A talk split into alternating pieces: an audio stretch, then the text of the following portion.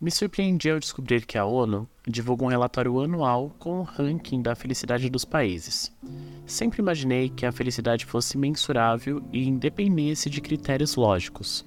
Os critérios utilizados para essa medição se relacionam a sucesso econômico, expectativa elevada de vida, apoio social, lazer, liberdade de ação, sensação de generosidade e percepção ou não da corrupção.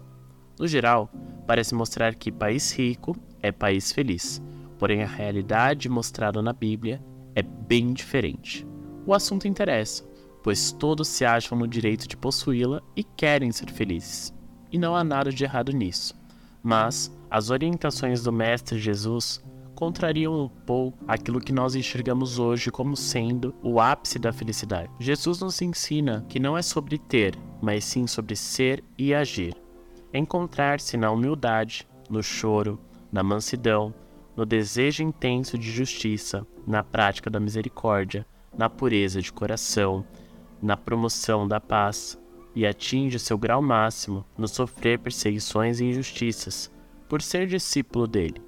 Em resumo, feliz é quem vive semelhantemente ao Mestre Jesus, sendo seu verdadeiro seguidor e esperando a recompensa que nos é reservada por ele no céu. Guarde isso no seu coração e comece bem o seu dia.